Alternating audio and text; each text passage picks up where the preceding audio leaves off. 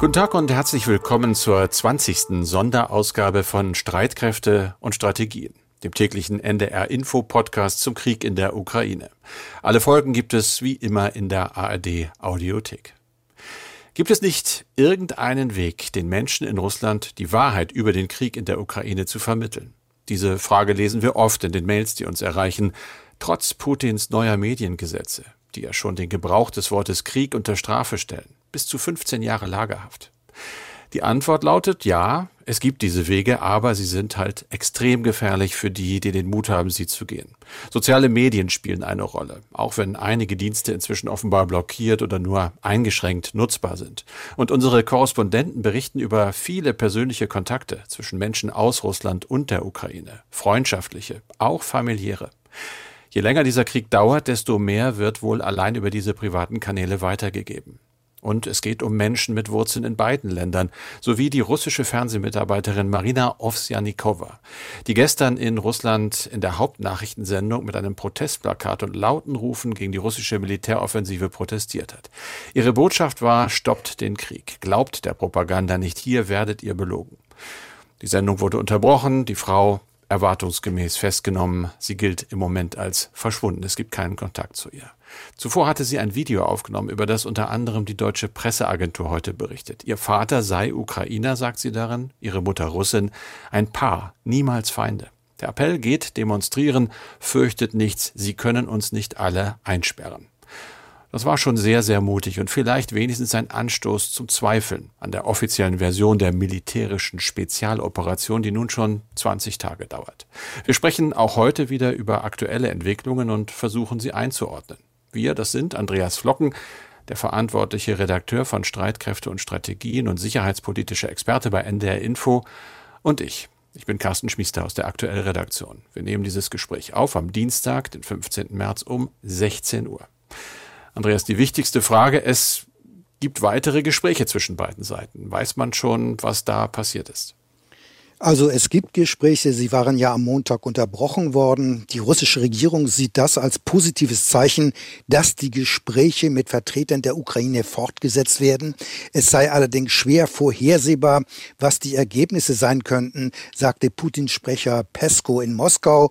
Die, der ukrainische Präsident Zelensky hat offenbar auf eine NATO-Mitgliedschaft seines Landes verzichtet. Zu einer NATO-Mitgliedschaft gebe es keine offene Tür, sagte Zelensky. Zelensky, sein Land brauche aber verlässliche Sicherheitsgarantien.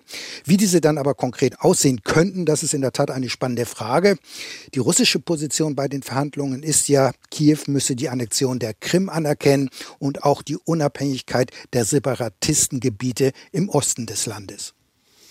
Das sieht so aus, als seien beide Seiten noch weit voneinander entfernt. Und es wird ja auch offenbar weiter gekämpft, auch um Kiew hauptsächlich. Schwerpunkt nach wie vor des russischen Militäreinsatzes? Ja, das muss man so sagen. Mehrmals hat es Luftalarm gegeben, Explosionen waren zu hören. Ungefähr die Hälfte der rund drei Millionen Einwohner haben aber inzwischen Kiew verlassen. Bürgermeister Klitschko hat eine Ausgangssperre verhängt. Sie soll am Abend in Kraft treten und 35 Stunden dauern, also bis Mittwoch. Männer sind aufgerufen worden, sich zu melden, um die Stadt zu verteidigen. Die Stadt wird weiterhin belagert. Allerdings ist der Verteidigungsring noch nicht komplett geschlossen. Bemerkenswert ist, dass die Regierungschefs von Polen, Tschechien und Slowenien auf dem Weg sind nach Kiew und zwar mit einem Zug. Sie wollen damit ihre Unterstützung ausdrücken für die Ukraine. Sie machen das auch im Auftrag der EU. Das ist allerdings eine nicht ganz ungefährliche Reise. Sie müssen ja auch durch Teile des Landes, denn Sie kommen ja wahrscheinlich von Westen, die auch umkämpft sind. Es gibt eben im ganzen Land mittlerweile Kämpfe oder auch weiterhin, muss man sagen, ja. In der Tat, schwere Kämpfe werden zurzeit vor allem aus äh, Charkiw im Osten des Landes gemeldet. Aus der eingeschlossenen Hafenstadt Mariupol im Süden der Ukraine gibt es Meldungen, dass Einwohner mit 2000 Autos die Stadt über einen Fluchtkorridor verlassen konnten.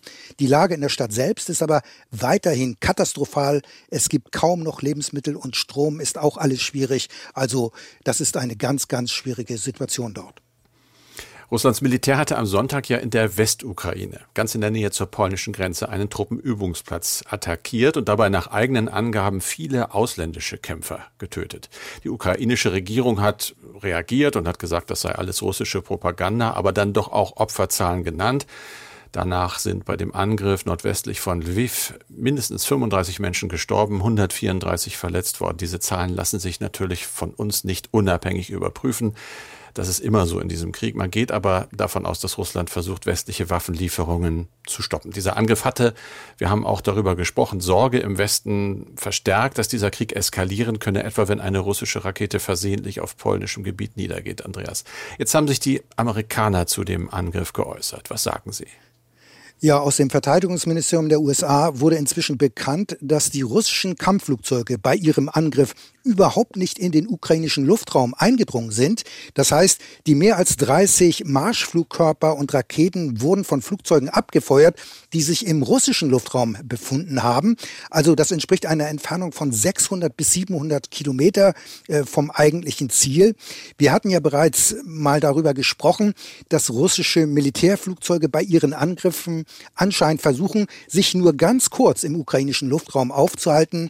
Militärexperten sprechen von sogenannten Quick-In and Out Missions. Die Erklärung für ein solches Vorgehen ist offenbar, dass die russischen Streitkräfte weiterhin die Luftverteidigung der Ukrainer fürchten, die anscheinend weiterhin eine Gefahr ist für die russischen Luftstreitkräfte. Und ähm, wir hatten hier auch schon mal erörtert, dass nach Angaben des Pentagons die Russen täglich rund 200 Einsätze fliegen. Wie viele davon jetzt außerhalb des ukrainischen Luftraums erfolgen, das lässt sich äh, nicht genau sagen, aber ich denke, dieser Umstand ist trotzdem sehr bemerkenswert, denn es wird ja immer wieder eine Flugverbotszone über der Ukraine gefordert, nicht nur von Zelensky, sondern inzwischen auch von US-Kongressabgeordneten. Nun zeigt sich aber, durch das Vorgehen der russischen Luftstreitkräfte, dass äh, diese Flugverbotszone normalerweise dann problemlos beschossen werden könnte. Man kann sozusagen äh, in diese Zone aus russischem Territorium hineinschießen.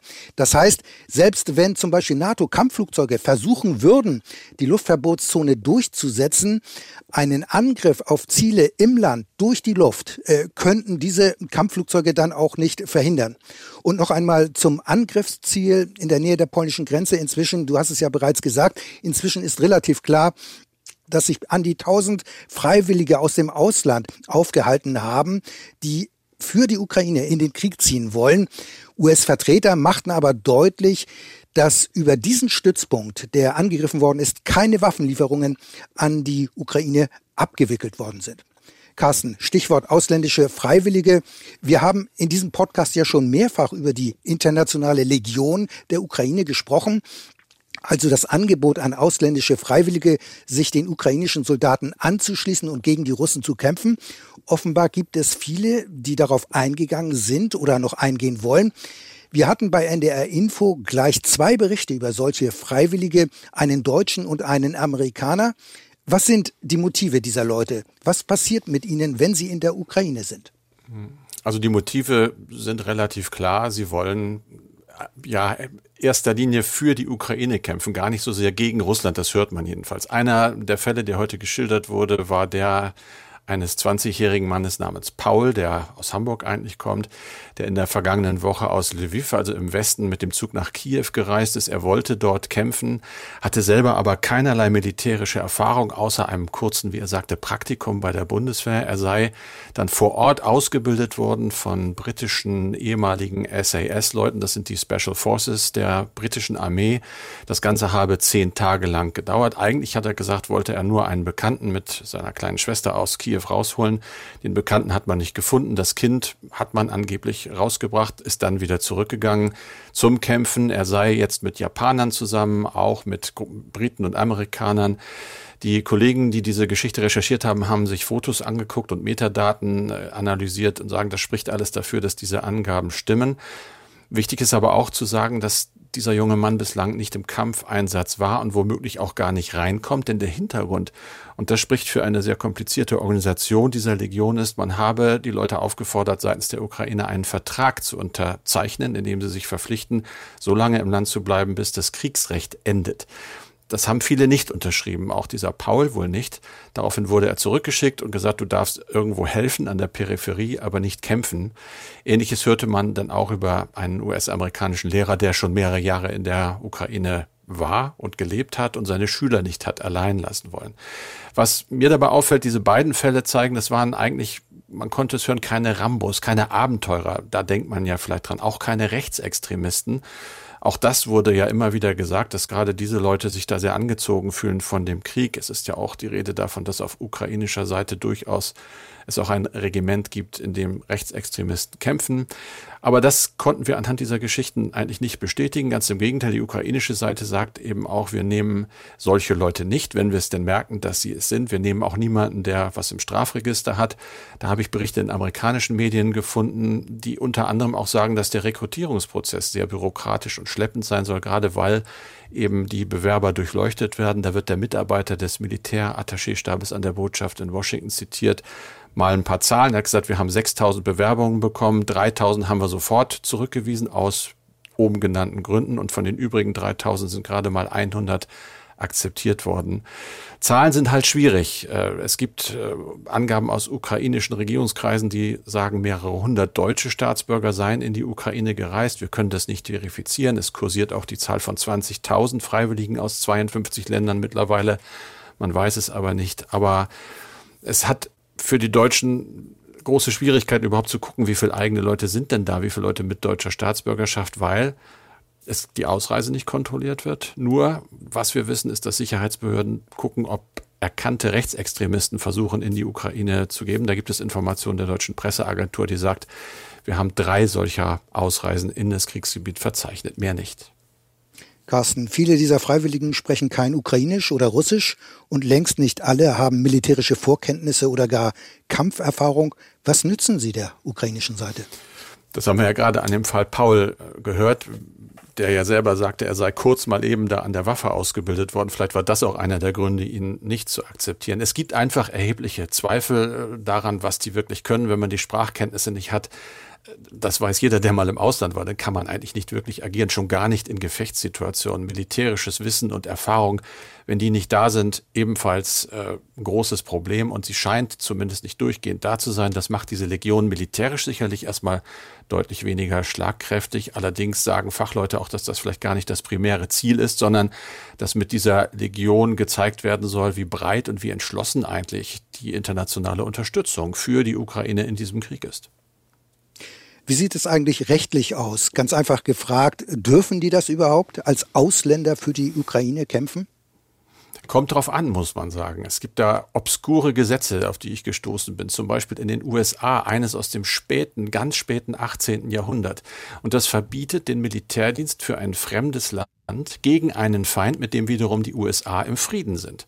Einfach verboten. So etwas ähnliches gibt es auch in Großbritannien. Dort ist es allerdings noch nie angewandt worden und die Regierung in London zum Beispiel hatte sich anfangs ja positiv über diese internationale Legion geäußert. Die Regierung in Washington warnt dagegen eindringlich davor, sich ihr anzuschließen. Die Ukraine sei für amerikanische Staatsbürger sehr unsicher, heißt es. Andere wiederum, die Dänen zum Beispiel, haben nichts dagegen, wenn jemand für die Ukraine kämpfen will. Es geht durcheinander in Deutschland lebende ukrainische Staatsangehörige natürlich ohne weiteres in ihre Heimat reisen können und sich dort äh, an der Verteidigung beteiligen. Das gelte auch bei einer doppelten Staatsangehörigkeit, also deutsch und ukrainisch, könne aber zum Verlust der deutschen Staatsangehörigkeit führen, wenn es sich nicht um einen Pflichtwehrdienst handelt. Und das ist ja nicht der Fall. Gibt es noch den Fall, was machen wir mit Deutschen, die freiwillig wollen. Da heißt es laut Innenministerium, wenn eine Tötungs- oder Verletzungshandlung nach dem Völkerrecht erlaubt ist, dann ist sie auch nach dem deutschen Strafrecht nicht strafbar. Es darf nur nicht angeworben werden in Deutschland. Da gibt es den Paragraphen 109h aus dem Strafgesetzbuch. Den wusste, den kannte ich auch nicht. Der sagt, wer zugunsten einer ausländischen Macht einen Deutschen zum Wehrdienst in einer militärischen oder militärähnlichen Einrichtung anwirbt oder ihren Werbern oder dem Wehrdienst einer solchen Einrichtung zuführt, wird mit einer Freiheitsstrafe bis zu fünf Jahren bestraft und auch der Versuch ist strafbar. Das heißt, Ukrainer dürfen jetzt nicht in Berlin auf die Straße gehen und fragen, wollt ihr mit uns kämpfen? Carsten, es wird ja auch gerade sehr viel geschrieben über das Verhältnis Russlands und Chinas. Aus den USA heißt es jetzt, Moskau habe Peking um militärische Hilfe gebeten. Das alleine ist schon erstaunlich, finde ich. Und damit nicht genug. Es gibt Berichte, dass Russland sich auch wirtschaftliche Unterstützung von China wünscht, um so die Folgen der westlichen Sanktionen abzumildern. Die Berichte hierzu sind recht widersprüchlich. Was ist dran? Das wissen wir nicht genau, denn beide Länder haben das sofort dementiert. Damit war natürlich zu rechnen, aber die USA bleiben zumindest, Zitat, schwerwiegend besorgt und haben China für den Fall einer Unterstützung Russlands mit erheblichen Konsequenzen gedroht, und zwar sowohl militärische als auch wirtschaftliche Hilfen sind damit gemeint. Das hat jedenfalls die Sprecherin von Präsident Biden so äh, erklärt. Chinas offizielle Erklärung dazu sehr zurückhaltend. Ich zitiere, alle Seiten sollten ein Höchstmaß an Zurückhaltung üben, Zivilisten schützen und eine große humanitäre Krise verhindern. Die historischen Probleme der Ukraine-Frage sollten gelöst werden. Das heißt natürlich wieder alles und nichts. Ziel müsse eine ausgewogene Sicherheitsarchitektur in Europa sein. Der Hintergrund dieser ganzen Geschichte, da spielt die Finanzagentur Bloomberg eine Rolle. Die berichtet nämlich, dass äh, Russland China schon gleich zu Beginn der Invasion um die Lieferung von bewaffneten Drohnen gebeten haben soll. Wie gesagt, das ist dementiert. Darüber haben amerikanische Vertreter auch die europäischen Verbündeten informiert über diese angebliche Bitte. Wir wissen nicht, ob darauf reagiert worden ist. Es gab ein Spitzentreffen laut Bloomberg zwischen Vertretern der USA und China. Da wurde über diese Sorgen geredet und übrigens auch wohl über einen drohenden Einsatz von chemischen oder biologischen Waffen durch Russland. Aber alles nicht bestätigt. Es bleibt dabei, das Außenministerium Chinas sieht China eben nicht als Partei im Konflikt. Äh, man wolle nicht, dass die Sanktionen China treffen, betont, dass China das Recht hat, seine legitimen Rechte und Interessen zu schützen. Es hat ein hochrangiges Gespräch gegeben, wie gesagt. Aber Diplomaten und Experten glauben das alles nicht. Die sagen, China ist natürlich nicht neutral. Die beiden Länder haben eine strategische Partnerschaft. Bis heute hat China die Invasion nicht verurteilt, stellt immer wieder die USA als Hauptversucher dar und folgt eigentlich damit Putins Narrativ, also seiner Darstellung. Auf der anderen Seite kann es sich China überhaupt nicht leisten, die westlichen Märkte zu verlieren, weil sie sehr wichtig sind. Man muss also sagen, Peking hat diese Gespräche mit der US-Seite freimütig, tiefgehend und konstruktiv genannt, aber macht mit dem Eiertanz weiter.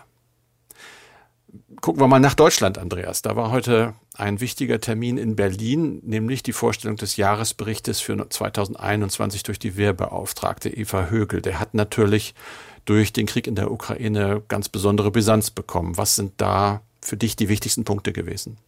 Ja, in der Tat. Es, der Bericht hatte schon eine Brisanz. In der Pressekonferenz fiel auch mehrmals das Wort Ukraine-Schock. Und zwar im Zusammenhang mit der Hoffnung, dass bei der Bundeswehr nun alles viel besser werde. Nicht zuletzt auch wegen des 100 Milliarden Euro Sondervermögens für die Bundeswehr, äh, was ja hier geplant ist.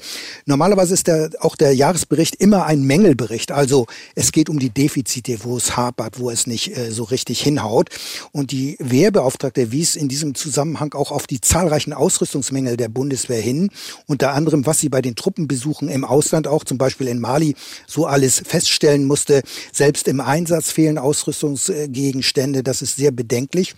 Aber man muss sagen, Eva Högel legt auch Wert darauf, dass auch positive Aspekte hervorgehoben werden. Und in diesem Kontext hat sie auch dieses 100 Milliarden Euro Sondervermögen begrüßt, das ja der Bundeswehr zugute kommen soll.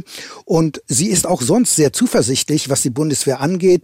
Högel wurde aber auch in der Pressekonferenz mit der Aussage des Heeresinspekteurs äh, konfrontiert, der ja gesagt haben soll oder gesagt hat, die Bundeswehr sei praktisch blank. Und das hat man ja auch gesehen bei Hilfslieferungen Lieferungen an die Ukraine. Äh, das heißt, die Bundeswehr hat da nicht allzu viel zu bieten gehabt, jedenfalls was die Ukraine sich wünscht äh, von Deutschland. Unter anderem wurde ja auch die Lieferung von rund 2000 alten Strehler Luftabwehrraketen aus NVA-Beständen angekündigt, also Beständen der früheren DDR-Streitkräfte die hat man noch im Depot gefunden und sie waren eigentlich für die Entsorgung vorgesehen.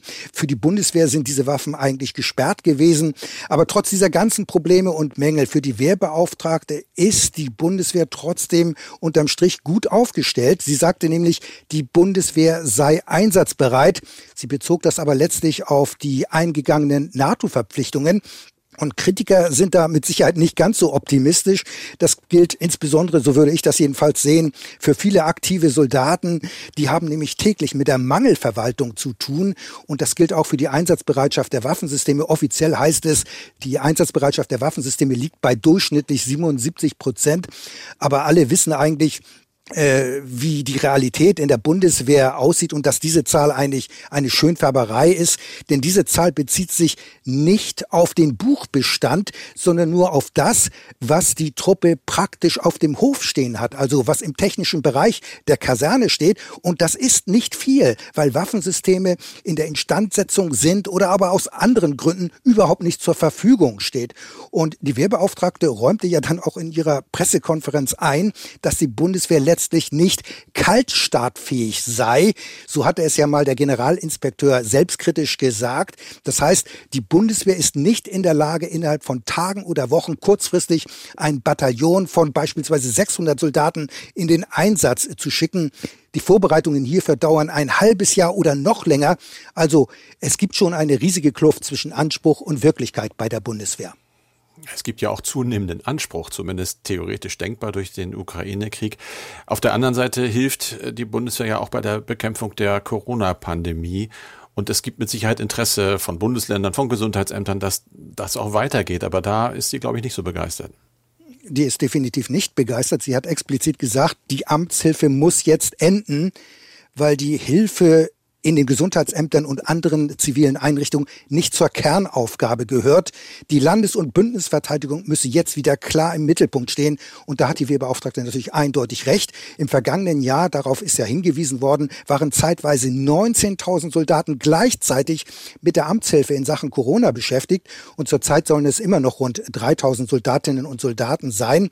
Und die Bundeswehr hat ja insgesamt einen Umfang von rund 183.000 Soldaten. Geplant ist aber schon seit längerem, dass die Truppe vergrößert werden soll auf einen Umfang von 203.000 Soldaten.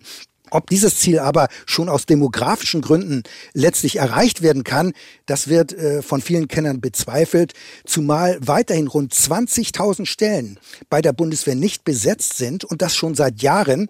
Und interessant ist aber trotzdem, dass die Wehrbeauftragte diesen Aufwuchs auf diese 203.000 Soldaten trotzdem für realistisch hält, trotz der Rekrutierungsprobleme, die die Bundeswehr hat. Und Eva Högel hofft letztlich auf den Ukraine-Schock, sage ich mal so, oder sieht darin eine Chance, dass sich jetzt mehr, wie sie sich ausdrückte, mehr Personen einbringen. Ob das aber auch so kommt und die Bundeswehr dann keine Rekrutierungsprobleme mehr hat, das muss sich erst noch zeigen. Wir sind fast am Ende. Und das heißt immer, wir gucken in den E-Mail-Speicher, der wieder sehr, sehr voll ist. Du hast zwei ausgesucht. Die erste kommt von Volker Schenk aus Euskirchen. Er schreibt, inwieweit stimmen Sie der Aussage zu, dass der Westen Russland versprochen hat, die NATO nicht nach Osten zu erweitern? SWR 2 Wissen, also die Kollegen beim Südwestrundfunk, zeigt, dass Genschers Zitat Klammer auf, wir waren uns einig, dass nicht die Absicht besteht, das NATO-Verteidigungsgebiet auszudehnen nach Osten als Argument alleine nicht ausreichend ist. Andererseits schreibt er, gebe es durchaus Webseiten, die Belege dafür liefern, dass es in den Gesprächen beispielsweise von Michael Gorbatschow und dem damaligen US-Außenminister Baker solche Zusicherungen gegeben hat. Er beruft sich dabei auf ein National Security Archive. Wie, fragt er uns, sehen Sie diesen Aspekt und wie, für wie verlässlich halten Sie dieses Archiv? Also ich halte das Archiv für sehr verlässlich und äh, ich habe gar keine Zweifel, dass es solche Mitschriften gibt. Und wir haben in unserer Podcast-Reihe ja auch gerade dieses Genscher-Zitat mehrmals zitiert. Auch im O-Ton liegt es uns vor. Ähm, das hat Genscher aber damals im Februar 1990 nach einem Treffen mit dem US-Außenminister Baker gesagt. Und damals ging es um die Vorbereitungen für die 2 plus 4 Verhandlungen, also über die äußeren Aspekte der deutschen Einheit. Also es ging um die Verhandlungen zwischen der Bundesrepublik, der DDR und den vier Siegermächten äh, des Zweiten Weltkrieges. Und das ist auch alles richtig. Der Punkt ist nur, im 2 plus 4 Vertrag wurde hierzu nichts schriftlich vereinbart. Und heute wird das in Moskau als ein großes Versäumnis gesehen. Und das richtet sich natürlich vor allem gegen die damalige sowjetische Führung. Damals war, das muss man aber auch sagen, von einer eventuellen NATO-Osterweiterung, das war kein großes Thema. Es herrschte ja nach dem Fall der Mauer große Euphorie vom Bau eines europäischen Hauses war die Rede mit Russland. Und es gab da ja noch den Pakt, der hat sich ja erst später aufgelöst. Und dann kommt noch hinzu, 1997 hat Russland ja in der NATO-Russland-Grundakte der Osterweiterung ausdrücklich zugestimmt. Damals war allerdings noch Boris Jelzin Präsident. Später hatte dann Putin beklagt, dass russische Sicherheitsinteressen nicht ernst genommen werden. Äh, und natürlich kann man sagen, aus russischer Sicht sieht es heute äh, so aus, dass man sich durchaus äh, letztlich vom Westen über den Tisch gezogen fühlt. Aber rein rechtlich, das muss man feststellen, hat die NATO mit der Osterweiterung keinen Vertragsbruch begangen. Und es waren ja vor allem die Osteuropäer, die in die NATO drängten und aufgenommen werden wollten. So war es ja auch in der Ukraine. Die wollten ja auch Mitglied werden oder wollen möglicherweise immer noch Mitglied werden, obwohl das unrealistisch unrealistisch ist. Aber es war nicht so, dass sich die NATO offensiv aufgedrängt hat und in den Osten sozusagen reingedrängt hat. Kurz zum Schluss, Dennis Scherer schreibt, wäre eine Luftbrücke mit dem Abwerfen von Lebensmitteln und Trinkwasser bei eingekesselten Städten wie Mariupol realistisch. Ich frage nur, da das bislang ja wohl noch nicht unternommen wurde.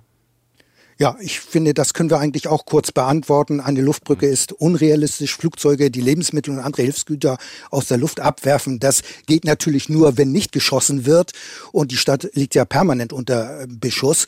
Und genau das ist das Problem. Die vereinbarte Feuerpause muss eingehalten werden. Und dann macht natürlich ein Korridor über Land viel mehr Sinn. Das war's für heute von Streitkräfte und Strategien. Wieder mit Andreas Flocken und Carsten Schmiester. Das Ganze wie immer auch als Podcast. Alle Folgen finden Sie in der ARD Audiothek und wie immer zum Schluss noch ein Tipp für einen anderen unserer NDR Info Podcast, das Coronavirus Update. In der aktuellen Folge spricht meine Kollegin aus der Wissenschaftsredaktion, Beke Schulmann, mit der Virologin Sandra Ziesek über Lockerungen der Corona-Maßnahmen angesichts weiter steigender Inzidenzen. Hören Sie also gerne mal rein ins Coronavirus Update, zum Beispiel in der ARD Audiothek.